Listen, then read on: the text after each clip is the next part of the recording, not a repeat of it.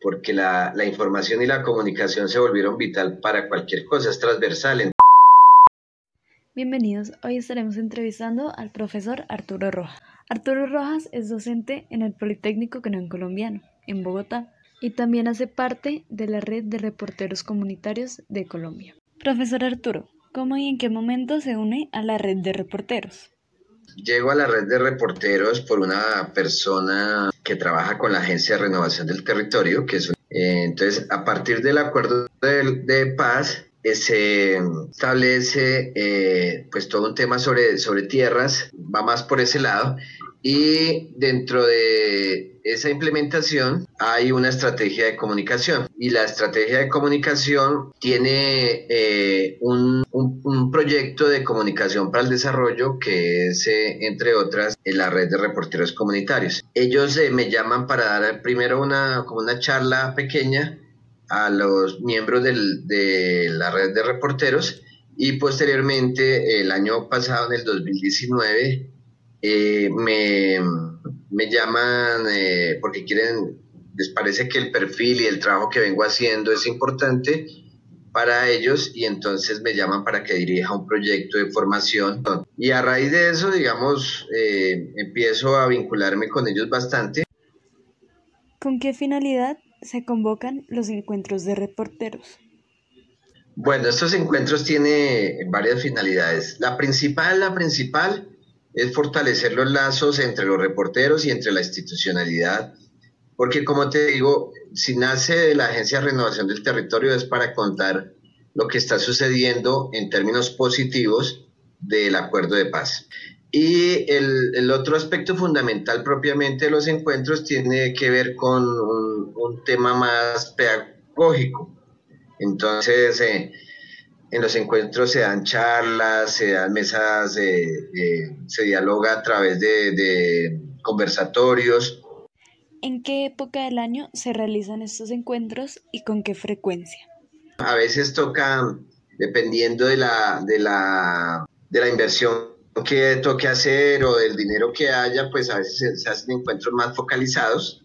Pero, pero hasta ahora los dos grandes encuentros va a ser el que se hizo en el 2018 en, en agosto o en septiembre del 2018 en el Politécnico y el que se hizo en, en ah, el que se va a hacer ahora, ¿sí? Pero sí ha habido unos encuentros más pequeños, más focalizados. Eh, la red, por ejemplo, tiene un grupo de personas que son las dedicadas a escribir en la, en la fanpage.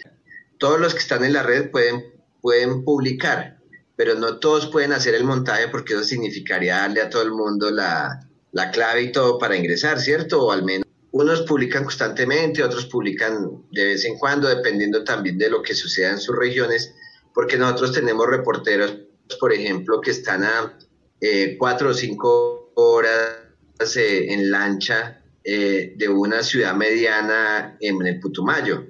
Entonces, para llegar a, Puerto Asís, por ejemplo, tenemos un reportero que para llegar a Bogotá a un encuentro tuvo que estar casi cinco horas en lancha, después tuvo que estar cuatro horas en bus y después coger el vuelo para Bogotá. Entonces nosotros tenemos gente que está en lugares muy apartados de Colombia y pues eso también es interesante porque eh, es a través de la red de reportero brindar capacitación, brindar conexiones, hacer enlaces con las organizaciones del Estado y las organizaciones privadas como el Politécnico.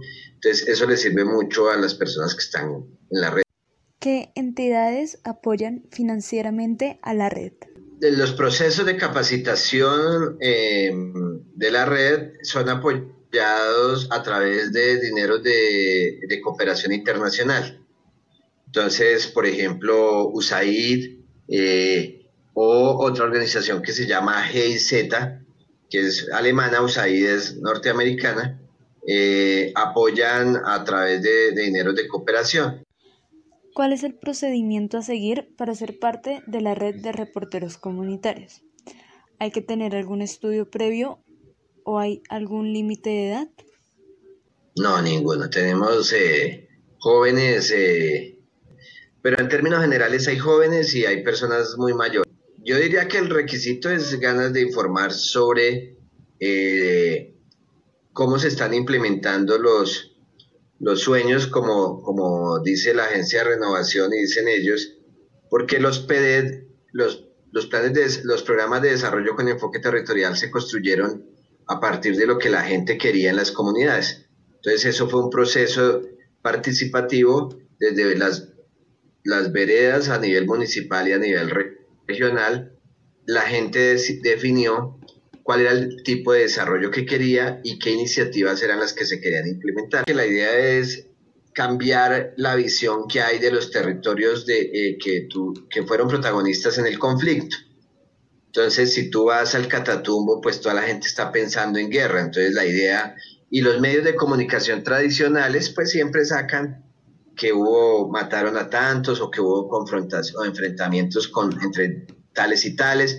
Entonces también la red de reporteros tiene una misión en ese sentido y es ayudar desde la comunicación a transformar los territorios y a cambiar los imaginarios de los territorios para que estos territorios sean vistos de otra manera mucho más amable, territorios de desarrollo, donde la gente se pueda educar, vivir tranquila, etcétera, etcétera.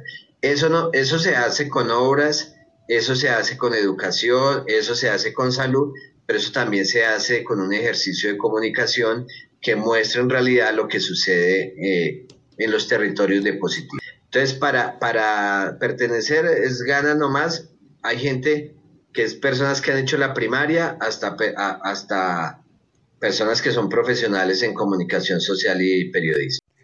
A nivel personal, ¿qué significa para usted contribuir en esta red? Sí, a mí, para mí ha sido muy chévere, muy satisfactorio este trabajo. Yo también te confieso de manera personal, hay procesos en los que hace parte de mi trabajo, de donde gano pues también para vivir, pero dentro de esta red hay procesos que eh, lo que he trabajado que no tiene que ver con dinero, ¿cierto? No, no, no tiene una retribución económica, sino hay otro tipo de retribución.